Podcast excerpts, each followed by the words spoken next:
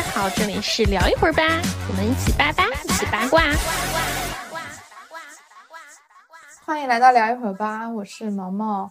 之前我们一期节目就请来了一位编审朋友，跟我们讲了很多关于剧本创作跟审核的一些事情。去年的时候啊，前段时间嘛，平安夜那会儿，就是几大编剧们开始微博团建，提出了编剧话语权的一些讨论。然后我们今天就大概围绕这个事情跟一个话题，也找了一位就是做编剧的朋友，我们一起来好好的聊一聊。先请今天的嘉宾来打个招呼吧。Hello，Hello，我是小雷。小雷也可以给我们简单说一下自己工作内容啊、从事的方向什么的。我其实算是入行有六七年了吧，之前是编剧策划，算是一比一的工作量，但是这两年的话，工作会更侧重于独立编剧多一点，策划的工作和责编的工作其实有放一放。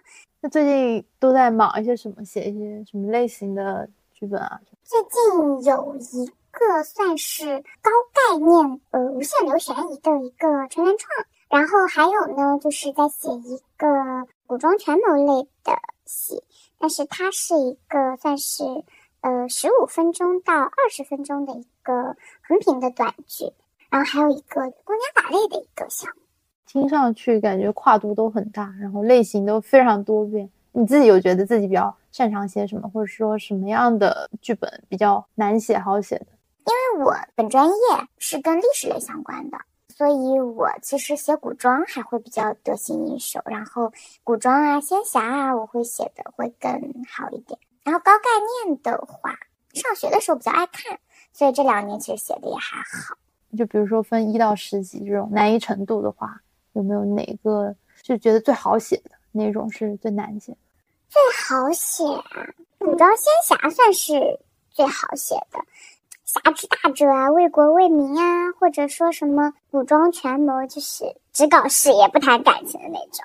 然后比较难写的其实有两类，一种对我来说特别难的其实是那种硬核悬疑，就是它包括案件手法设计啊，包括什么，包括一些人性的剖析啊，什么全部都交杂在一块儿的话，嗯，而且现在硬核悬疑很多。平台的要求，它可能集数会缩减，那在有限的篇幅里面去把它讲清楚，其实对我来说是比较难的，因为我更喜欢就是层层推进的那那种方法。然后还有比较难的，其实是那种，就是介于刚步入大学校园时期的那种特别甜甜的恋爱，可能是年纪大了吧，就是真的还蛮难的。哪怕是这几年你看下来，就是那种甜甜的谈恋爱剧，你其实要把它写得好看或者怎么样，其实挺有难度的。你一过头，其实就会觉得这个人傻或者这个人腐。你要把它写得恰到好处，真的还蛮难的。所以我一直还蛮佩服，就是这一类别写的特别好的编剧老师们。哇，还挺意外的，我没想到校园、啊、是不是？就是大家都会觉得，哎，校园肯定特别好写啊。其实不是，哎，是有这样子。那嗯嗯，就是因为现在其实蛮多的影视剧本的话，其实很多都是 IP 改编、IP 向的嘛。嗯你会觉得就改 IP 这个事情会也不能说好操作一些吧？就是会觉得写 IP 更好，还是说更自己还是愿意写原创？我们其实从两个方向嘛，就我自己的看法来讲，其实我是会愿意写原创的，因为呃，你自己注入的灵魂和你把你的灵魂注入到。别人已经成熟的作品里面，这是两个不一样的感受。你塑造血肉的过程和方法是不一样的，会造成了你对它的一个文字的归属感是不一样。这是第一个。其实第二个是什么？就是我们现实一点讲，因为现在各种就是政策原因啊，包括补贴原因啊，包括观众接受度原因啊、热度原因啊，嗯嗯，其实我一个原创拿到那种嗯平台去评级，其实是他给你。不会特别高的，那评级其实会影响很多东西嘛，码盘子也好或者干嘛也好。但是如果你本身已经是一个很很火的 IP 拿过来，呃，那起码我能知道我能够接手到它，那它能够匹配什么样的资源，什么样的盘子，那我其实就是我能开多大的场，它是不一样的。还有其实就是因为现在很很多很多工作，它慢慢的会。本来不应该是编剧考虑的东西，但是它慢慢的会压到编剧身上。嗯，比如说，会需要编剧去考虑场景问题，我要用什么样的场景，我场景碎不碎，然后就是包括我的调度问题，我的人员配置问题。那我一个剧里面，它甚至有一些要求会说，你这一个戏，你的大场面只能是多少多少多少，你要控制在多少多少天拍完，你只能用多少多少东西。那其实它就是把你的发挥空间就更压缩了。但是如果这个是这个 IP 里面本身就有的，你可以跟他据理力争说，那这个就是一个名场面，那这个我就必须要。那你既然在这场都花了这么多钱的话，那么它的前置场、它的后延档场，是不是我们在这么多人员配置已经在的情况下，我们把它集中拍掉？那么我是不是可以有更好的发挥？比如说，嗯，有一些现代戏，呃，你可能能用到直升机，你可能能用到大型商场广告牌。那我我既然我都用了，我一天我不可能只拍这一场戏，那么我其他的戏就是我自己想要的很好的戏，我能不能？蹭一下咱们这些片场，那那咱们制片人也不会跟我说啊，这个就是没有这个预算。那你反正人都来了嘛，来都来了，你就用一下，是不是？但如果你是原创的，你出现一个这样大的场面，制片人就会跟你说啊，那那个我们这个预算可能不够，那这个大场面它的作用是什么呢？那我现在往上报可能会有一些困难，呃，那能不能省？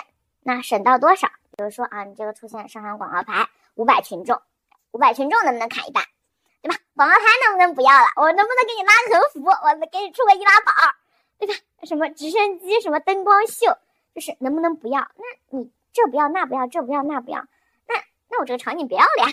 对，确实这样。反正我接触很多的朋友，他们给的反馈就是，当然谁都想做原创，但是原创写出来之后，甚至你都不用到后后续阶段，你更多你写到大纲都没有人理你。但是你写一个，可能别人递给你一个 IP，虽然改那个东西也没有说很简单，或者是怎么样，其实它会有很多那个 IP 本身不一定是写的非常好，它会有很多不太符合现实的部分，不太符合剧本创作的部分。但是怎么说呢？它有一定的那个影响力，或者是它是制片人那边已经敲好的，有一些渠道，那我要去实现这个东西，所谓的找份工作，那也也能做。就是，但是还是很希望说，那我是不是通过这些 IP，我养一养名气，到后面我。能够去支撑我的 IP，很多朋友会这么想。对，也有，但是现在就是已经把大家逼到什么地步了呢？就我身边有一些编辑朋友就开始去写小说了，因为我自己其实写小说很多年嘛，嗯，然后会会认识一些就是呃做网的朋友，包括一些小说平台的编辑啊什么的，我就会跟他们说啊，那那这样吧，你们要写小说的话，你们找我，我就给你们推荐一些靠谱的，然后你把它养成 IP，然后。看看能不能就是优先推推咱们的，就咱曲线救国嘛，是不是？没有办法。哇，我想起我之前听我一个同事在讲，我们有一个法务的同事，然后他就利用平时时间写小说，写了小说卖两百万，对我震惊了，而且也拍成剧了。怎么说呢？哎，法务的优点条理清晰啊。对，但他写了一个家庭伦理的 剧，挺好。其实你不管是。写东西还是干嘛？你其实只要能打动人就好。那能打动人，其实就是需要生活，因为你做文字工作就是不断掏空自己。那你会觉得写剧本这个过程里面，它难的是写吗？还是说有一些别的歪七扭八的事情阻止了你的创作？其实就是用我们一个就比较知名的同事 他的一个话，就是文字输出是我的爱好，而我拿的写剧本的钱。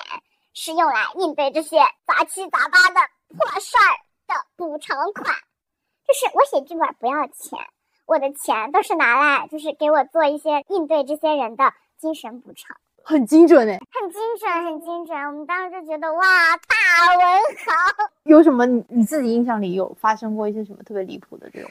这离谱的事情其实有很多啊，有一些比如说就是找你写剧本，但是不信任你的能力，然后找你写剧本。不知道自己要什么，还有一些，就比如说有一些甲方，我们从编剧阐述开始嘛，大纲、人物、小传，再加上什么分级，就一层层往下推嘛。到大纲、人物、小传的时候，就是已经定了啊，那人设其实就是这个样子了嘛。然后那我们再经历他事儿，那人你觉得 O 不 OK？事儿你觉得 O 不 OK？是不是这个样子？但是呢，他们就会觉得说，我们到这步是 OK 的，那钱也给你打了，我们也往下推进了。然后等到分级的时候，就是说。啊，我们改动一小点啊，就这个男主能不能加一个这个性格，这个性格，然后他能不能是这样这样这样的人？我一下子肯定是不太能接受的嘛。那我们就摆事实讲道理嘛，就是我们一开始要的是怎样怎样的一个人，我们在什么样的年代背景下，什么样的职业下做这样的事情。那你现在就是他，既然是这样的人，他必定做不出那样的事儿嘛。你又要加这样的人，你又要那样的事儿，那就问你是保人还是保事儿，对吧？那如果就是说，哎，我非要加这个人设，我非要加这三种性格，还不是一种性格，就是啊，三种性格啊，三种性格，然后就是啊，又霸总，什么又冷静，反正就各种就是流行人设的杂糅嘛。那我们也可以接受，毕竟是甲方嘛。那我就会告诉你说，那这个事儿其实就保不住了，我只能给你保阶段和感觉，就是你成长的路径，我给你保住嘛。那这个事儿，因为还是那句话，就什么人做什么事情，你这样的人必定做不出这样的事情。之后，他说。不是啊，我大概要你百分之十的改动，就你怎么感觉给我改了百分之六十？我想说，真的就是改百分之六十都算少的，就已经在努力保了，因为你人设都已经推翻了，你男主也不是这个男主了，女主也不是这个女主了，女主人设也，大家就改了一点，就是那种大女主突然娇气，大概这种吧，就是你要干嘛，对吧？然后他就不理解，他就不理解，他他就觉得你这个人就是犟，那我没有配合你们，我也配合了，但是呢。是你要的吗？也不是。然后我们就再再走回老路，再走回老路呢？过两天他又开始给我打电话说，啊，那我们可能还要加一个什么什么什么什么，比如说加一个他还有一个异能啊，大概就是这种。怎么一下就从古代变成玄幻了呢？就是你是要走一个仙侠吗？啊，也不是的，你就不明白，那就再开会。这种程度的反复，已经算是对面是一个比较正常的人了。嗯，啊，还有一些就是，比如说。所有的什么钱呀，包括专业上面的事儿啊，包括比如说让你想盘子啊，比如说让你给他一个就是酷炫的经历啊，都算是比较正常的。就对于我们来说比较痛苦的，其实就是这种反复。因为你如果比如说我很坚定的，我就是要加一个什么什么，我不改了，一锤子买卖，我给你改了就改了，其实真的没事儿。就是因为我们最擅长的就是给你。再造个故事嘛？那你本来就是要一个故事，我给你编个故事。你觉得这个故事不行，你要加啥？我再给你编个故事，是无所谓的。这个东西其实是无所谓的，有所谓的其实真的就是你反反复复来来回回。想一个别的行业的话，就是比如说设计师，最怕的是五彩斑斓的黑。其实不是的，如果这个甲方真的是要一个五彩斑斓的黑，这个设计师是能给他弄出来的。这个设计师弄不出来的是。其实他知道你心里要的不是这个，但是你的表达是这个，你还非要看到这个的成果，我就是白瞎这一稿呗。反正就就大概这个意思。我是觉得说这个其实也跟就是这种甲方的反复，是不是也会反映到最后我们拍出来的那个内容上，就变成前后对很割裂。而且除了这个之外，最大的是搞编剧的心态，心气儿是很重要的，就是一而再再而衰三而竭嘛。你反反复复、反反复复搞了之后，人大家就很消极。我一提起这个项目，我就眼前一黑。我打开键盘，我一个字儿我都写不了。那你其实这个项目在编剧层面其实就已经死掉了。搞编剧干什么呢？他不是得靠编剧来写这个故事吗？那不然他他这么错编剧的话，那他不觉得他在错编剧啊？他觉得我在跟你认真的探讨内容。但其实不是的，就是 OK，你是甲方，你是出钱的，你。你想怎么样都可以，但是我希望你的是，你明白自己要什么。比如说，你现在是编剧，我现在是甲方，嗯，那你现在交了一个东西给我，那么我看了一下，我甚至可以告诉你，因为我不专业，所以我只能告诉你我这一场的感觉是什么。我感觉这儿不够，那儿不够，那这个其实都是一个良好的反馈，或者说我觉得这个事件烈度不够，比如说这里男女主就推搡一下或者干嘛吵了一架。你觉得烈度不够，行，OK，我给你烈度够，女主捅男主一刀行不行？不，男主捅女主一刀行不行？啊，当然这是举例了，你你们可能说这么简单粗暴的，或者说你觉得狗血程度不够，各种伦理狗血都上来，那也可以。或者说你觉得这个深度不够，文字不够，或者描述太悬浮了，场景太悬浮，甚至你告诉我，你看到这一场之后，你感觉它拍出来色调不够沉，我都可以处理。我怕的是什么呢？你看完这集之后，你跟我说差点意思。什么意思都不知道啊！差点意思，我就哇！就是我觉得只能说传媒行业最怕的就是这种人。对对对对对，我们写稿也特别害怕，就遇到嗯，甲方突然说你这感觉不对呀，你这方向不对。对对对，怎么不对了？咱们一开始不这么说的吗？对对对，如果是方向不对，那你告诉我你想要哪个方向，甚至你哪怕你非常微妙的跟我说，我想要加一点这个或者加点那个。都可以，但他其实是这样的，他不知道自己要什么。对，他必须要你一稿一稿的给他试到他心里想的。那这个你知道说明什么吗？说明他心里有完整故事，但他不告诉你。哦，他让你猜他心里的故事，因为有一些甲方他甚至会精确到对白。那正常的，比如说我想了一场，哎，他们俩对决的戏，或者说显示女主成长之路的戏，她很艰难的戏，她很惨的戏，她的高光时刻，或者她就是大杀四方，或者甚至是那种什么打脸戏都行。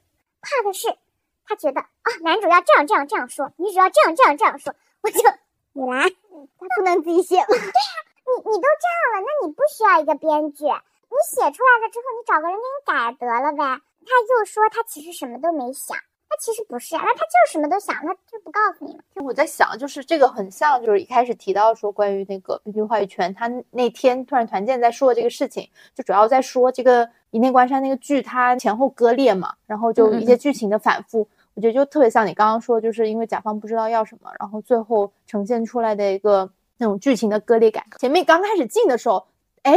特别好，特别有怎么怎么样，越来逐渐疯魔。那个疯魔的过程就特别像甲方自己突然想起了一些就是乱七八糟的东西加进去。但我其实有时候，其实现在的就是观众也好，或者是说我们不管是行业内的任何人也好，我们会有时候经常觉得说这些事情应该是编剧的锅，得让编剧来背，但是编剧又不愿意背，编剧想把这个锅慢慢的分散给其他，说是甲方或者怎么样的各种问题，但是没有人去认，就是大家觉得。怎么了？你编剧你写的，你怎么还不能认了？就这个其实是一个很复杂的问题，我们可以一层一层来讲。我们先讲就一念关山这个事儿。一念关山这个事儿呢，首先就是张威老师是一个非常非常厉害、牛逼且专业的编剧。那如果连张威老师都能遇到这样的状况的话，其实其他的编剧就真的就没法火了。这个是第一个，第二个其实就是。张威老师他已经有这样的知名度了，他还会被这样，其实就很恐怖了，因为他受到的待遇已经一定是最好的那一波待遇了。没错，啊，这个是整体生态的问题。那我们说第二个就是话语权或者背锅不背锅的事儿。我我也跟你讲过嘛，就是我其实是属于我在剧组的很多岗位上我都待过的，因为早年间就是不爱好好干活，就是老爱想去玩一玩嘛。前期啊，然后就是内容孵化啊，包括中期拍摄呀，然后制作啊，后期啊，我其实都去看了一看，就学习嘛。嗯，其实呃，你人在不一样的位置上，你是会有不一样的视角的。但是我们单从内容方面的话，分情况讨论。我们现在有一个，就比如说编剧完全没问题的一个方向，那么他会面临到哪些困境呢？比如说我先拿到了一个一个项目，那我慢慢的推进，那我会面临，比如说甲方、制作公司、平台，然后呢，就是大家都喜欢说，但是现在就是属于聊的也多，然后觉得他背锅的也多的审核，但是审核是这样的，审核属于在所有错误里，他 必有百分之五十，没有办法，因为。这个百分之五十不一定是审核本身的百分之五十，是因为也不算是什么特别大的编制嘛，所以就需要这些活都干。那我可能要去报审，那我大概知道我要规避哪些东西，或者说哪些东西是一定要规避的。我把它避掉了之后，我往上递，那我的成功率是是这么多。那因为我在频繁的报审，尤其是再加上我其实涉猎的种类也还挺多的，所以我非常知道我这么报我大概能过，我这么报我可能就不能过。然后我这个类别怎么报？我这个类别怎么报？那有哪些是绝对不可以的？有哪些是绝对可以的？但是那个当下，其实我们是可以理解的，因为所有的东西你是需要有社会价值输出的嘛。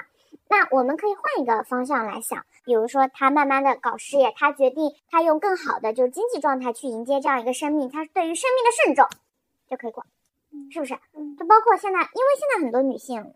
也不一定是女性，男性、女性都都一样。他不想要小孩或者怎么样，他其实就是觉得我现在生命的厚度和成长其实不足以再再去承担一个生命，为他从小到大负责嘛。不管是经济方面也好，还是精神方面也好，其实都是那那他是真的不想要小孩吗？也不是，他其实就是对生命很慎重嘛。就是诸如此类的问题就非常非常多，甚至比如说在过审里面，有些字儿啊，是不是真的不能用，不能出现？就是确实，我只能告诉你，哎，确实。然后呢，你说在这种很弹性的规则制度下，呃，那么平台也慎重啊，因为他们真金白银拿钱出来啊，平台也慎重，资方也慎重，甲方也慎重，那么就会变成要靠一层一层带，一层一层带。那真正到内容创作的时候，就会说，呃，这也不行，那也不行，这也不行，那也不行了。那我们编剧在写的时候，其实就很痛苦。那我以前就是带那些小编剧写的时候，我经常说的一句话，其实就是，你先写，你先放开了写，放你自己百分之一百的状态进去写，写出来了之后有哪些不能过，我们再说呢，对不对？你先让我看到一个百分百完整版的，你别自己写出来就已经是一个阉割版的了。因为新人编剧他在写的时候，他其实并不知道审查这条线在哪里，他自我设限之后，再加上就是。层层恐吓之后，其实就很战战兢兢了。嗯，那我我就需要说，你想到哪儿你写到哪儿，你把这个戏完全给我展开了，那我再告诉你哪儿不能嘛。我用我的经验告诉你。但是你这个工作你过了几年之后，你发现不行。我是在什么时候觉得不行？就是有一天我在跟一个编剧聊戏的时候，嗯，他说我要怎么怎么怎么写，准备怎么怎么怎么写。我忽然就是往椅子上一靠，我说不行，这过不了审。当下我就脑海当中真的就是轰鸣，就是我也变成了一个这样的前置位警戒线的人，这个是非常恐怖的。然后我就说啊，但是你可以别管我。我觉得每当做内容做到这个时候，说是你不能说痛苦吧，你挺无奈的，但是你就很多事情你想说的事情说不了，然后慢慢的到后面之后，你其实就不想说了。发现真的是这样，就是为什么认识了很多的编剧朋友或者做内容的朋友，其实大家不爱发朋友圈。或者不爱去表达，也不爱说怎么样，因为我的本职工作很多想说的话说不了了之后，我只能在那个条条框框里说，就已经就后来就是那我就还不如就不说话，我要谨慎的说话，就不就不说。还有一些其实就是，比如说政策变动吧，它其实是会会有很多的，今年松了，明年紧了，能播了不能播了，其实都很那个，嗯，有的时候是好事，有的时候是不是好事。尤其像古装嘛，古装是最明显的。近古装仙侠近几年收紧收的比较厉害，但古装其实它其实有一个非常大的问题，但这不是我说同行的问题，是稍微上一点年纪的人他不会说怎么怎么样，因为他自己本身的文化储备够。但是现在有很多就是刚进来小孩，他们有很多小孩对于中国传统文化的储备是不够的，然后他们。对中国的本身传统的很多东西，第一是一知半解，第二是不认同。当你不认同一个东西，但你却要从里面去孵化出你可以表达的内容的时候，其实很多打偏的，这是一个。第二个呢，是因为你现在就是长着输出口的那波很多人，他们比如说海归啊或者干嘛的，他们会很离谱的要求一些古装剧，它对标一些海外剧。然后就是感觉也好，或者核心也好，或者怎么样，但是其实不对的。中国古代的文化也好，历史也好，行为也好，习俗也好，它包括它情感表达也好，或者干嘛也好，它其实是非常的特有、特定，你是没有办法去去真正对标的。你可以对标它的节奏，你可以对标它的别，但是你其实是不能对标它内核的。这个东西内核一歪，你打出来的东西其实就是歪的。当你本身对自自身的文化不认同的时候，你去做的。文化的输出和内容的输出，你一定是会有问题的。那这个东西上面的人他卡你，你有的时候会觉得其实不冤枉。我觉得审核这个事情嘛，比较有两面性吧。坏的一方面当然是我们有一些可能所谓的脑洞或者是想象，它会受到时局的一些限制。更多的一些确实像这种传统，比如说古装啊、仙侠这种，嗯，它会涉及一些道德伦理，包括一些。传统的文化的内容嘛，对对对。比如说现在仙侠为什么被吐槽，就是你怎么老去谈恋爱？你一天天的天下苍生，天下苍生，你就是你就是为了跟神仙谈恋爱，你这天下也不要了，苍生也不要了，这也不要，那也不要了，我要给你们陪葬！我，嗯，谢谢。我那我能说什么呢？我能说什么？我就啊，谢谢。就说回话语权这个事情，就是我其实当时比较震惊的，就刚刚像前面也有说张威。嗯，连赵东林都来说，这种国内顶级 top 大编剧都来说，我们的话语权受到了限制，甚至说甲方你觉得不好可以不要这种说法，我就会觉得天哪，那这个编剧行业是得差到一个什么地步，说是已经被操控到一个什么程度？因为呃是这样的，我们继续刚刚的，比如就是刚刚是完全就是说呃编剧没问题的一个一个角度嘛，只说了一个比如说审核啊或者甲方的问题，还有一些问题呢，就是。比如说很客观的情况，嗯，因为现在其实编剧很多编剧很单纯，尤其是有一些大编剧，其实他们的创作环境更单纯，他们是没有真正的，比如说就是深耕片场知道的。我现在举一个例子，就比如说你现在是一个大编剧，我们就是全部都签完了，我甚至尾款都给你打完了，那你现在手底下的这个剧本完完全全就是我甲方公司的，我现在在拍。呃，OK，那所有的就是演员啊什么的，其实也都有跟咱们大编剧就是聊过，说，哎，那这个人物是怎么怎么样的，他的底色、他的内核、他的弧光，就全部都已经聊完了。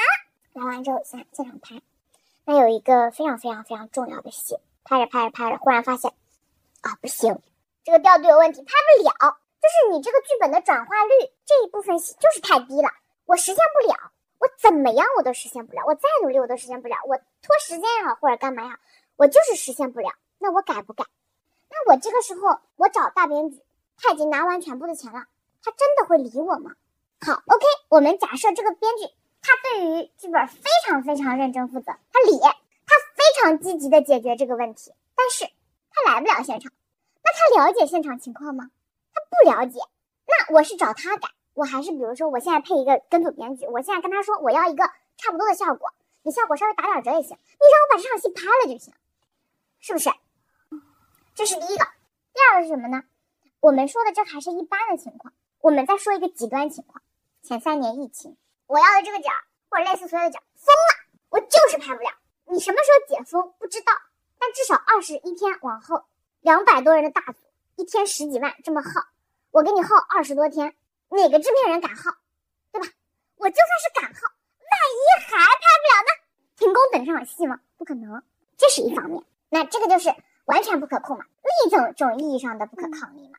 那我们再说一些就是可抗力的，比如说这个女主啊很飒爽，不为情所困，然后呢剧本写的也很好，大家呢也都呕心沥血。但是呢，这个女主很顶，话权很大。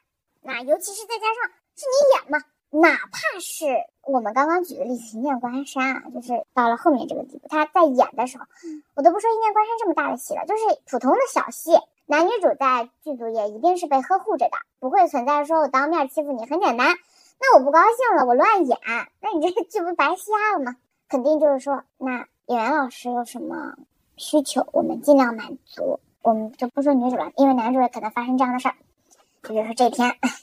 男主就是本来他是一个就是不为情所困的一个大男主，巨高光，就是一天天他突然说不行，我觉得应该就是为这个女的啊，就是要生要死要死要活，我就要这么演，你别管，你别管我，我就要这么。那这个时候呢，大编剧肯定也不在组里嘛，而且大编剧即使在组里，其实也没用了。那跟组小编剧，我都别说跟组小编剧，大编剧在组里，好吧，大编剧在组里，男主去找大编剧说了，我就要这么演，那你说不行啊。你这个人物不可能是这个样子，男主就怎么不可能是这个样子了？就可能是这个样子的。他现在都变成这个样子了，难道我还要去管我的事业吗？啊，怎么怎么怎么样？我就要亲自照顾他，我就要为他要生要死，要死要活。什么兄弟啊，什么什么带兵，不要啦！啊，什么光复门派，什么三界苍生，不要啦！哎，我就要爱他。你怎么办？你怎么办？行，编剧顶住压力了，我不改。男主，我不拍了。我跟你合同签了十二个小时是吧？行，我进化妆间我就开始磨蹭。我化两个小时的妆，我不，我觉得不满意，改吧，改到三个小时、四个小时。我去了现场，哎，还是上午是吧？我中午饭之前我不出工的，我往车上一坐，我就是不出工。你谁来都没用，你把我公司老板叫来又怎样？对吧？你大制片人来来我房车上请我又怎样？我不下车。行，耗一天耗两天，你就说吧，这场戏你给不给我改吧？也不给我加？是不是加一场怎么行呢？对吧？我肯定要为他上刀山下火海呀，对吧？OK，加两天，那行。男主高高兴兴拍了，那你说啊，这个男主惨烈，跟大编剧有关系吗？编剧恨不得已经气到就是电脑都摔了，我就是连夜买机票，我离开这个组啦，就是这个烂组。那你有用吗？那最后拍还是拍了嘛，是不是？这这是一种情况，第二种情况，这个制片人脑袋一热，我觉得他。这个时候就应该怎么怎么怎么怎么怎么样？大编剧说改不了，制片人说哼，我来导，我来改。有这种情况吗？太普遍了。你比如说那种分账剧的现场，就是话语权大的演员或者制片，就是那种投了三四个亿的组，这种情况不是比比皆是吗？你说到底，带来的经济效益决定话语权。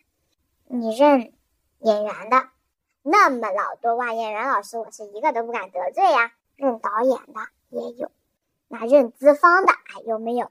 那认编剧的怎么办？那我感觉听下来还是那句话呗，谁位高权重，谁投的钱多就听谁的，可以这么说吗？也不是，因为有一些制片人就是很尊重编剧，我也有遇到过，就那种编剧老师说不改，我就是硬压着，我都不改。你男主要是不高兴拍了，那咱们就。能好言相劝就好言相劝，不能好言相劝，因为真的往后耗了，谁也耗不住。有吗？有，多吗？还不多，因为，嗯，你真的尊重内容创作的，嗯，没有那么多，但是也有很多。你这种就看你自己遇不遇得上了，还是一个运气问题。还有，其实就是就这种话语权博弈吧，就看，比如说你明不明白事儿，你是想之后被骂呢？你就是你惯他一时，你之后被骂呢？那你是信我写的东西呢，还是这玩意儿？就是这玩意儿瞎弄，你看不出来吗？大家都不是傻子，谁看不出来啊？对不对？还有一种情况，拍不完了，我这个棚我就租了四个月，我快杀青了之后，我发现我还有四十页纸没拍呢。他不是说你继续往下租，我租不租得起的问题，不是的，是这个棚排了别的组。你一个延期，你别的组就都要延，那你这个东西还要置景，还要拆，还要这那，你不可能说你全部去绿布棚拍吧，那绿布棚还有人用呢，对吧？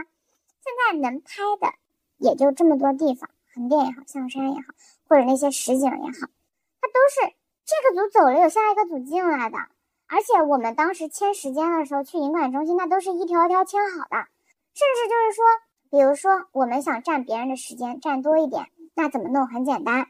你们紧的时候，那你们这个棚紧一点，那下一个棚我们也同时用的，我多给你两天，或者置景的时间我多就着你两天，或者你们这个钱景里面有一部分钱我出了，就是互相挪嘛，大家都是好朋友也行。但是你如果说真的，我就是真的岔不开了，那怎么办？那只能就是哦，看看这个场景里面还有多少戏，看看有没有没用的删合场，你这没办法，这个真的就是现场的不可抗力了。你还有就是真的就是那种，比如说什么一个零点一拍三天三夜的，那你怎么办？你因为这场戏，你可能耽搁了差不多十五页到二十页纸，那你这个是怎么追？你追不追这个时间，对吧？有没有这个空闲给你追？这都是会影响到内容的。那那这场戏，那可能到最后他就是没有时间拍。我现在听上去每一个都很离谱，不，这些就是很频繁发生。甚至是每一个戏都会发生的，呃，一些离谱经验，比如说我知道的男女主不对付，拍着拍着不对付，有男主的戏，女主从来不来；有女主的戏，男主从来不来。他俩距离演情侣啊，他俩拍戏不见面，哇哦，太多了，太多了，太多了，太多了！我我脑海中一瞬间，我起码炸出来十个名字。我也是，我我说实话，我觉得确实是听上去很离谱，但是确实每天都在发生，所以这些东西也确实现实的导致了这个剧它就乱七八糟的，虎头蛇尾的。嗯，就很多虎头蛇尾不错了，已经不错了，因为开场戏很多时候它都是后拍了，还一切靠剪辑了。我们遇到过，我还有两个离谱情况，就是片子基本上就是一天一考，一天一格嘛，就是那些卡丢了一张，里面正好有两天的内容没了。没了，最关键的是什么？那个景拆了，你怎么办？你补不了，而且那两天全在那个景儿里，你知道吗？那个景儿大概花了有将近，好像将近有八百多万做的，老离谱了。你怎么办？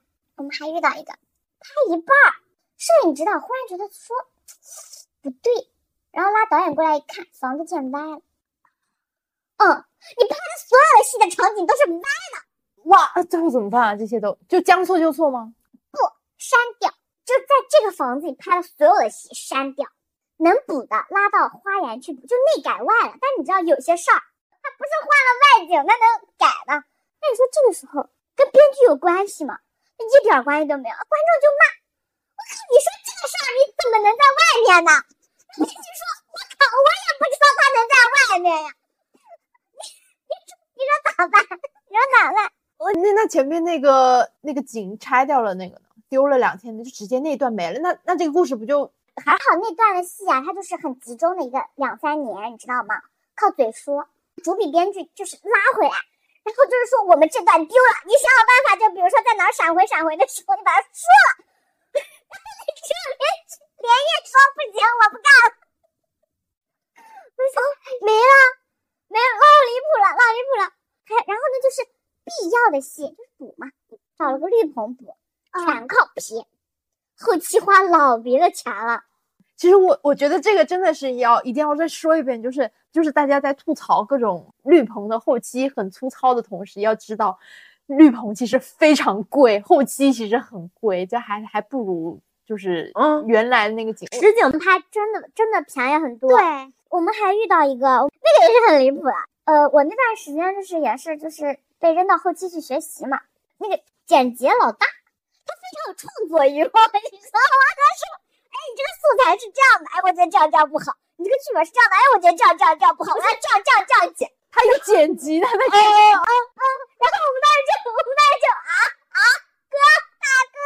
你不是剪辑吗？剪辑为什么有你创作的空间？嗯然后那那个时候，因为那个导演不在国内，你知道吗？没有人管得了他，制片因为疫情被封口，我很好奇这个剧最后成什么样。后面就是又多花两个月时间把它改回去。但是有的地方就是你看完他的剪辑版，你已经不知道原来是什么样。我上次还跟我朋友聊，我朋友就是他是就是前后期都有嘛，但是嗯剪辑也会做。他就跟我说，做剪辑的就是能创作的空间比较小，那也抵不住这种创作欲望特别强的大哥，真的受不了。太夸张！他真的不考虑一点，就是有，他觉得他的逻辑最好，他觉得你们不通顺。关键问题不是哥，你你这是中间几集，你也没看到头，你也没看到尾，那不通顺不是应该的吗？我觉得这种不可抗力，包括就是说，你说到底一个剧它烂它好它坏，到底谁背锅？我觉得真的很难去平摊这个。就大家都付出了努力，就出来这样一坨东西嘛。还有一些就是因为我们写剧本写多了，你比如说你要一集，比如说三十五分钟，我们出剧本，我们是可以非常精确的给你出到三十五分钟，就可能前后会差个一两分钟。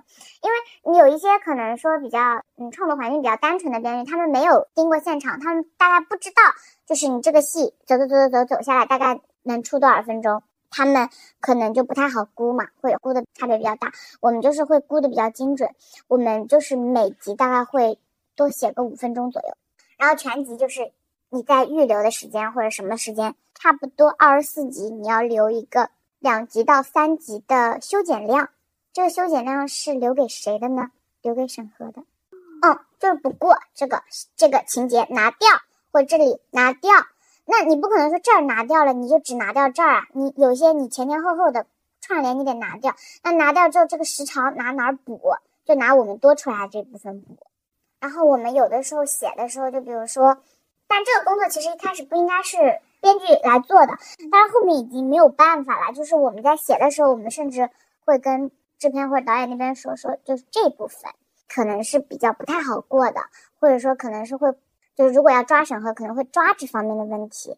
那你们这个就留后面拍一拍，因为如果拍不完就不拍了，其实也行。就这个已经真的就是就自我压榨到一种地步了，就是我就好像那个新疆的羊啊，我一边要长大，我一边要保证自己不膻，就是你知道？就是你怎么吃我都不膻，就是也是就是跟编剧其实没有多大关系的一个情况。那还有一种情况呢，那就是。就是这个编剧呢，可能外界看起来就是花盘锦簇，但是我们内行呢就都知道啊，这个编剧就是啊挂名不写啊，或者啊这个编剧啊疯子，就这种太多了。他们所有的发的微博呢，其实都是博弈，那要就是要钱，要加钱，或者比如说写的太烂被发现了，或者说什么跟制片人发疯，制片人不答应他的一些离谱的条件。那他就是发疯，这种其实微博是很好看出来的。呃，我只说开头和结果，我中间用情绪点，那么就是一定是值得大家去深思一下的啊。这种呢，就是有一些嗯，还还算蛮有名，就写过蛮有名项目的编剧。那还有一些呢，就是窃取别人成果啊，也有啊，理直气壮、抄袭啊，嗯，就抄袭这种东西就钉在耻辱柱上，有这种。这种他们说什么编剧就话语权低呀、没有发声渠道啊，或者怎么怎么怎么样啊，那那就是本作。我说一个就是之前应该是被爆出来的一个情况，就是我们找了一个 A 编剧，他可能要十六万一集，然后我们这个钱给了，拿他就那种定金编剧嘛，那拿了定金，拿了大纲。钱之后发现说哇写的好烂，那我们就再去找编剧，因为已经给出去两笔钱了，那么这两笔钱我们就没有了。然后很多人其实觉得说编剧他是怎么怎么拿钱的，编剧他是分好多笔的，比如说定金一笔，大纲一笔，分级一笔，然后几级几级几级，然后再加尾款。比较大的编剧呢，他就是前面的比例会高一点；比较小的编剧，他可能就是尾款压的会稍微多一点。但是呢，他都是。比如说十六万一集的编剧，他要写四十集的一个剧，那就是十六乘四十。那他比如说定金呢，就是百分之十，大纲就是百分之十，那他就是百分之二十。百分之二十其实已经是一笔对于普通打打打工人来说是一个大的钱了，尤其是对于甲方来说也是一个大的钱了。那我买的其实是等于是你的名声，结果呢，反正写的很烂，那我剩下的钱其实已经没有那么多了。而且为了保证剩下来的钱比较安全的，那我下一笔我可能就是定金就百分之五了，我大纲可能也就百分之五了。然后你再往后写写写写写写写，就一发现又不行。你再找再便宜的，那可能就是比如说十六万到十万到七八万。嗯，目前国内就是能报七八万的编剧，其实是很能写的。他们真的是很中坚力量，就是又没有特别出来，但是他们又能报上价，又能接上活，就是又能播，它又稳定。这个其实不是最可怕的，可怕的是什么呢？比如说我找了个十万的编剧，他自己不写，他找下面小编剧写，那小编剧哇两三万一集。我虽然不能大放厥词，就是两三万一集能写出什么好东西啊，但是，嗯，普遍情况嘛，我们就是一分价钱一分货来讲，因为两三万一集可能就是行情好的时候，就是刚毕业或者没毕业的小孩儿，他们都不知道就是剧本真正是什么的时候，他们就是去写。那你如果要找那种就是专业院校的。那可能还好一点，那他们毕竟就是，对吧？一轮一轮下来的，有些就是半路出家，爱好写剧本，哎，我愣写也行，然后交上去。你说这个大编剧统统稿，就是改改吧改吧吧也还行。有些就是不看吧，往上交。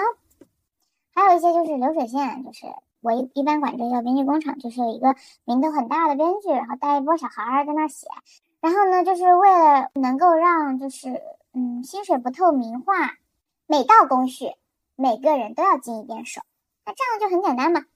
你在这一集里的劳动付出比例就没有那么高了，这就说不清了。那我就可以相应的给你很少的钱，然后把这个活干了，然后我交出去。那交出来可能就是一个烂东西嘛。交了之后，然后给甲方，甲方说不满意，然后他就说啊，花了多少多少心血，然后开始发微博骂甲方，也有这种情况。啊，现在话语权真是太少了，这没有。行业乱象就是你真正好的编剧，我我我知道一个就是写悬疑剧很牛的姐姐，现在也挺厉害，写了几个爆款剧嘛。她就是呕心沥血，就是她即使已经这样，她就是她能保证她自己产出的每一个字都是自己写的，非常非常辛苦。她磨剧本磨得非常非常慢，质量非常非常高，报价还便宜，就很卷，就卷自己。然后还有一些呢，就是付出也很多，但确实收获也多多的编剧，那也挺好。还有一些呢，就是一些项目骗子、项目混子也很多，我我也遇到很多。就是反正我这几年，因为也不是一直在做独立编剧，也不是一直在就是说在跟项目，我就是就都转着来一圈。其实就是遇到了很多人，听了很多故事，惊讶了很多回。我是觉得，就是你会觉得。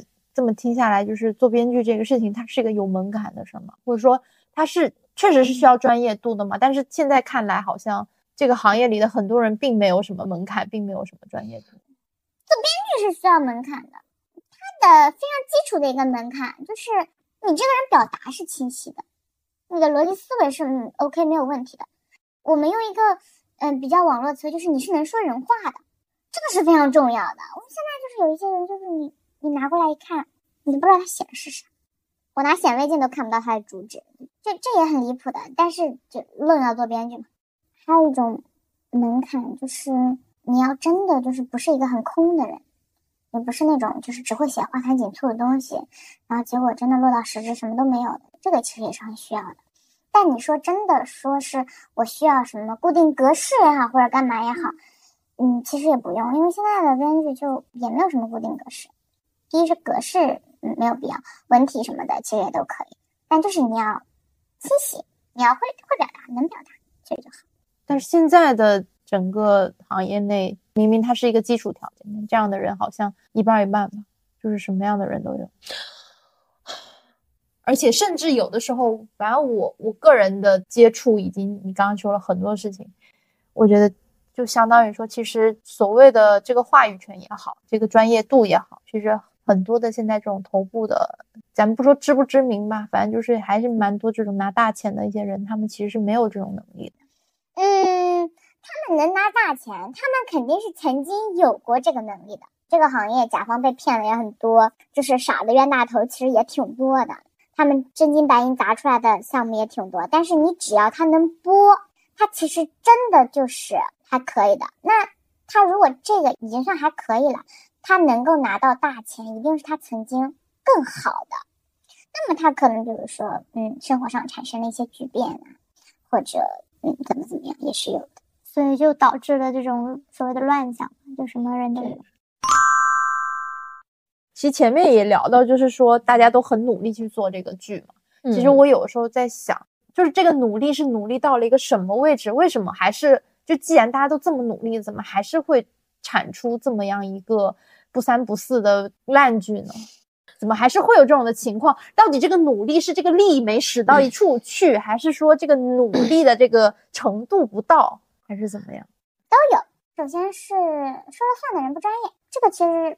占很大一部分吧，但还有一种原因，其实我也思考过，就是，呃，说了算的人专不专业这个另说，但是，嗯，有一个东西就是，当项目做出来是为了挣钱的，那么你不接受，有可能是因为你不是目标用户，就挣的可能不是咱的钱。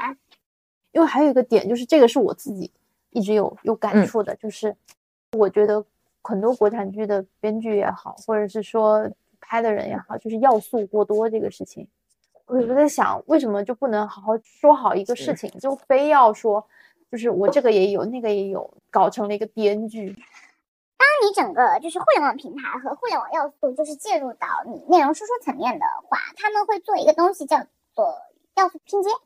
嗯，就比如说今年火的，比如说什么霸总、甜宠，然后什么男的什么疯批，然后什么什么什么，那么我就会罗列。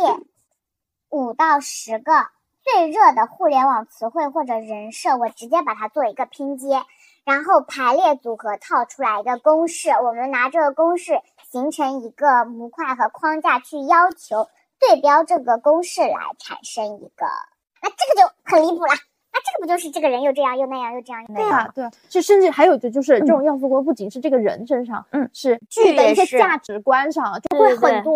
比如说我举一个最近的例子，就是明龙。形容就是又这个什么校园热血，又什么家庭暴力，又还有什么原生家庭困境，什么什么，就是你想要的，大家所有的人生困境，想要探讨的人生观全放进去了，就变得很四不像。那你看这个是不是就是我刚刚说的，就是网络高频词汇做了提取堆叠，然后直接就是按它数据量从高到低排列，排列完了之后全部都揉在一块，然后做一个剧。我心想，为什么不能就只说一个事儿呢？因为不划算。但这个话题就是引申一下，就是为什么说前两年大厂出来的员工还是很受推崇，但为什么这两年大厂出来的员工都不太推崇？因为就是大家发现了，你整个互联网追热追高的这种思维下产生的那种工作的状态，它的那种虚假繁荣是不利于整个社会发展的。那你不利于社会发展，你肯定也不利于剧集的发展。你就像以前，比如说武侠剧，那我就讲一个武侠。我我就讲武侠好了，我侠之大者，为国为民好了，或者我什么生不逢时什么什么，就整个武侠体系我一框，我想要讲哪哪块的事儿，我把这块子丰满了就行。那现在不行，你这个武侠下面我又要什么好人不是纯粹的好人，坏人不是纯粹的坏人，然后我又要有反转，我又要有阴谋，我又要跟这个勾连，我又要跟那个勾连，其实就是啥都想要，你啥都想要，必定啥都没有嘛。而且现在的数据的就虚假程度，就是大家都。清楚明白了。后来就我自己的理解，或者说我所谓的和解吧，我觉得就是他们在做这个剧和的早期，包括在编剧写大纲和策划的时候，就想好说我这些点能够引起一定某种营销热度，那我就先把它埋进去。所以就是我觉得就是所谓的有预埋在里面，跟电影有一些就是现在比较火的一些大热的电影，我觉得都有一点类似的一个思考的方式。其实有一些小剧，它确实是会这样的，就是我我接过一个最离谱的项目，它就是会想要编剧这边出营销热点，就是出三十个营销热点，你这个是很离谱的。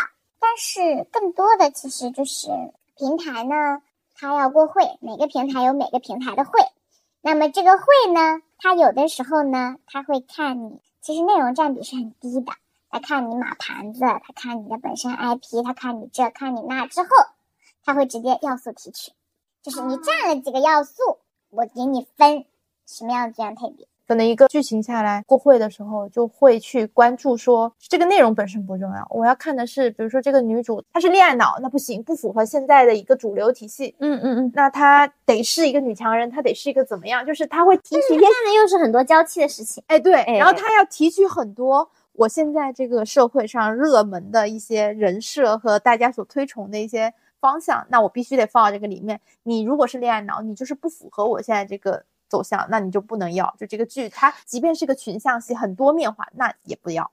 就是某某个平台吧，他们坚信优秀内容是有公式的，某些元素的排列组合一定能出爆款。这爆款元素的排列组合和堆叠能出爆款的剧，这是他们坚信且推崇的。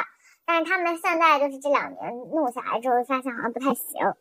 但是他们还是在不断的去重复，这个就是互联网公司的一个弊病。几乎所有的互联网大厂，就是现在市面上就大厂全部都是这个思路。且不说内容，这个事情我也跟很多人聊过，就曾曾经我们都发出一个疑问，甚至就是包括就是从大厂出来的制片老师，他从大厂出来的理由。也是因为说，就他觉得大厂一直在追求一个模式化、一个定式化，但是包括排播也是，就是所有的一切，他都是追求一个我曾经出过这样的爆款，那我希望你以后复制我这样的爆款。但是影视作品有出现非常多的情况跟内容，你不知道下一个爆款是什么，我觉得是没有办法预测的。我以前有一个就是工作内容，就是形容起来应该叫做深网感敏锐度。我会帮人看剧本嘛，我不帮你猜爆点。但是我帮你排雷，我大概就是知道，呃，不管是现阶段也好，或者往后很长一段时间也好，网友讨厌什么？因为很多东西它其实就是不合理嘛，你拧巴着来肯定是不行的。但是为什么很多时候就是，呃，互联网它那种提取词儿，它能提取出来一些很拧巴的那种东西，是因为网上玩梗，它有正面玩梗和。负面玩梗，你这个梗就是就比如说，就像艺人上热搜一样，你上的是个黑热搜，你在那沾沾自喜，哎，我要弄这个，你有病吗？这就是为什么越来越多平台直呼的项目就是屡屡平平淡淡，但是你那种就是比较尊尊重内容的那种大制作公司，他们做出来的东西播出来就能播好，就是因为大制作公司他还是明白的，就是那我要做什么，或者说我选 IP，我选中这个是因为什么？那我这个核心只要不动。你周围动是无所谓的，那还有一种就是，所以现在有一些平台也开始就是我在外面直接买整个制作团队，我我干涉不多，我给钱，然后你拿过来，一旦就干涉的越多越不那个，而且现在流行一个叫做全员评估嘛，就是有些公司就是行政、会计、法务，甚至是保洁，他都要参与这个剧本评估，就是美其名曰就是打通所有的观众。但是，那你有些剧它就是有门槛的，那你怎么办呢？你甚至真的不知道自己不过会是因为什么？因为行政说不好看，因为法务说不好看，因为我们公司的嗯保洁阿姨说不好看，因为门卫说不好看。我真的就是，你看我的脸色好不好看？就说回来，就是刚刚聊了很多关于一个剧它好看的理由是什么，不好看理由是什么。其实大家都做了很多的努力，那为什么最后还是没能出来一个好的结果？又是为什么？其实总结下来、听下来、了解下来，有一个很大的一个前提就是。从前期筹备到拍摄到完成，这个过程它太长了，它人太多了，环节太多，所以会出现非常多的我们无法想象的不可抗力，或是即便我们想象到都不一定能够去解决，或者说真的是完，我觉得是编剧都不敢这么写的一些可能性。哦很离谱的啊，丢了。其实到最后能呈现一个结果，甚至我觉得现在反而就是一个剧它好看已经不能成为它这个剧成功与否的一个重要的。就是他只能说他是一个运气偏上。说什么呢？能播就就是成功。我刚刚就想说，开什么玩笑呢？没错没错，好不好看不重要，评分多少不重要，收视多少不重要，能播这个剧他就成功了，就完成了他的使命。其实，那你这个过程里面做编剧也好，就是在参与这个整个过程你这么累，你有想过说有没有哪个瞬间特别想放弃，想说算了，我不，老子不干这活了。有啊有啊，就是就是你每时每刻都会产生这种想法和感觉的，但是那你最后就还是认命的打开这个文档。比如说，你看播出这个东西，你播成这样，然后大家都在骂编剧的时候，当时就只有一个想法：老子要把第一稿发到网上，而且还不能去。跟他辩驳，你也不能说太多。不是有保密协议的，编剧他吵不出来，原因就是因为你保密协议里面什么都不能说。你像我现在说，是因为我说的所有的，哎，没有一个是我的项目，哎，我不管。啊，这个确实是一个很关键的，就是所有人都在骂编剧的时候，编剧一声不吭，不是说编剧愿意吃这个亏，是他不得已得吃这个亏。啊，就是我以前是爱表达的。当我的就是那个保密条款的违约金从八十万现在涨到八百万之后，就是我确实是也也不太敢讲话了。这个锅八百万的锅我背。而且关键问题是，有些事儿是这样的，他他无解，他无解，观众需要一个出口。你骂吧，你骂吧。有个爆款项目就是骂编剧，夸导演，然后那个编剧在我们家就是气到拍大腿，他说那个导演他妈的转场都是我一个一个写在剧本里面，摁着他的头拍的。转场拍的跟 PPT 一样，就跟之前那个大头转场一样。我连夜把所有的我想到的好的转场全部都写进去了。他在片场什么都不懂，一个纯星的导演，他现在在这骂我了。然后观众夸他两句，他就真的就听了，就飘了，觉得我啊，就是我就可以比什么王家卫，就那种，知道吗？就是在边上听着都丢人。真的在我们家拍大腿，你怎么办？吞呗。还有那种就是导演不来现场，然后没办法。编剧和主演两个人把戏倒了，你知道吗？导演在网上跟跟网友对线，不来现场。不要迷信那些看得见的人。哦，嗯，很好的一句话。我还遇到过，就是全剧组谁其实都没有理解那个人物。那个编剧老师今年也快五十了吧？真的就是在现场坐着，演的不对叫停，那他负不负责任呢？负责呀，负责。呃，最后出来一个大烂片，也就认了，不是没播出来就行了。对啊，所以就是还是播出这个胜利就已经不重要。就有时候真的就是，还是那句话，努力啊，认真啊，他不一定能做出一个好东西出来，或者说他能够导致一个好的结果，或者是你想要的结果，其实很难的。这只能就是问心无愧，对，问心无愧，问心无愧。对，但是有的时候真的就是不甘心啊。比如说我写了一个东西。然后就是改到面目全非，其实在我心里他其实已经不及格了。然后播出来呢，就是比我想的要好一些，马马虎虎。然后呢，夸的点都是我当年当初坚持的那个点。那这个时候你真的很难不想说，如果我当时再坚持一点，我就是顶住压力，我就是不改，会不会好很多？甚至有的时候观众在感慨说说这个人怎么怎么怎么样的时候。我就会说，你说的每句都很有道理，他本来也是这样的，但是就是被改掉了，而且你们永远也看不到他本身的样子有多好，这个是很难受的一件事情。哎，话说回来，我我当年，我现在不是跟一些就是以前合作的同事演员关系都还挺好的嘛。我其实当年有一个话，其实就说的很，嗯，因为我当年也是小孩嘛，就是跟我们那个戏的男主说，因为那男主就是他也是蛮新的。一个人，然后呢，因为就是高强度的表演啊什么的，其实是会有一些疲态或者一些倦，然后再加上有一些气的，因为其实剧组里面就是没什么人拿他当回事儿，那个剧就是老戏骨也挺多的，嗯，虽然各位老师都很好，但是你难免会有一些就是工作人员他其实就是不拿你当回事儿，就是不拿你当回事儿，你男主怎样？你就是一个新人小孩。演着演着就很累，然后一个人就是很垂头丧气的坐在那儿，就是怎么怎么怎么样。然后有的时候你说他其实是不听了，你你去跟他讲这个人物，这个时候会怎么怎么怎么样，他就是很疲惫的看着你说我已经很努力了。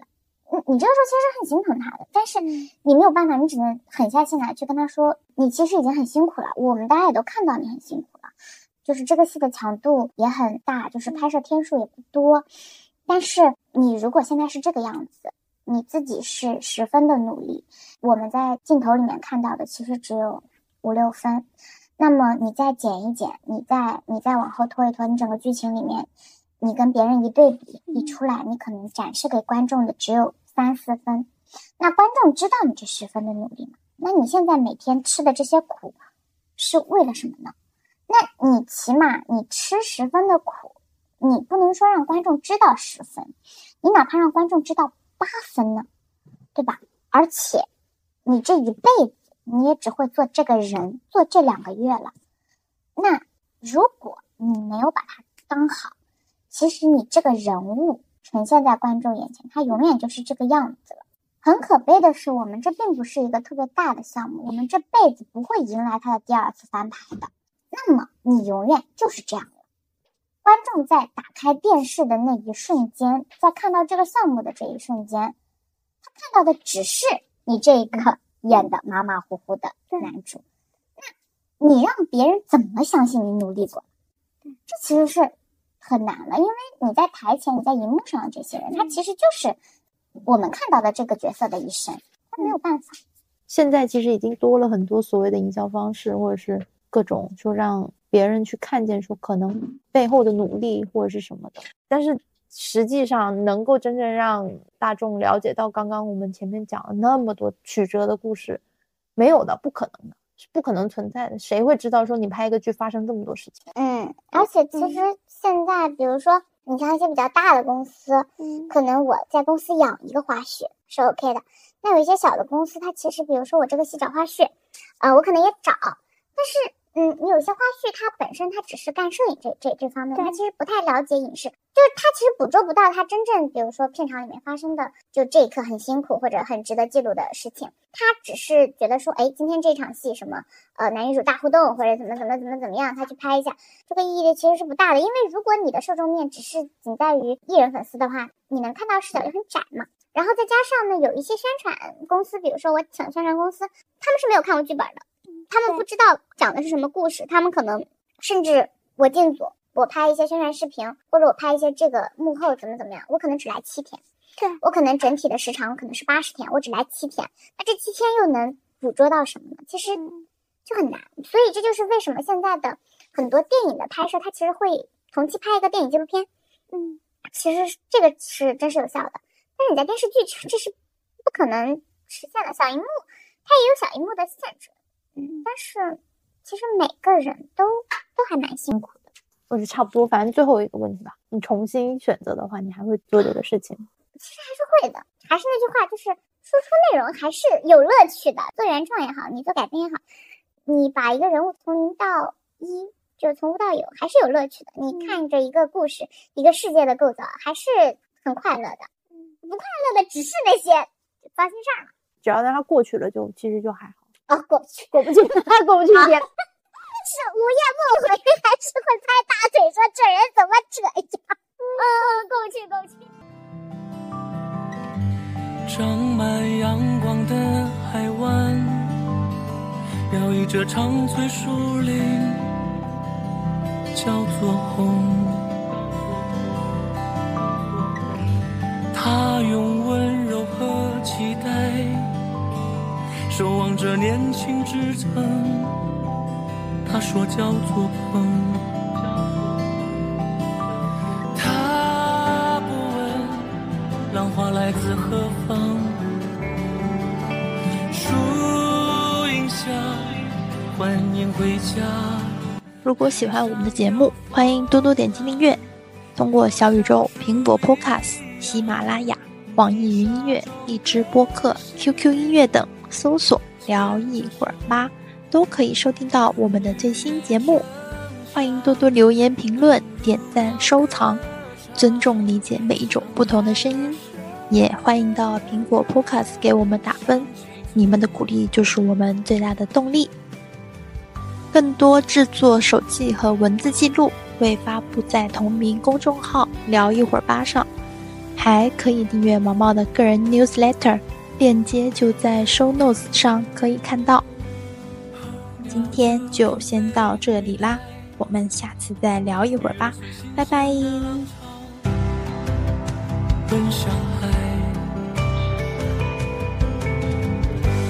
它是永恒的等待，着生命的迁徙和勇敢。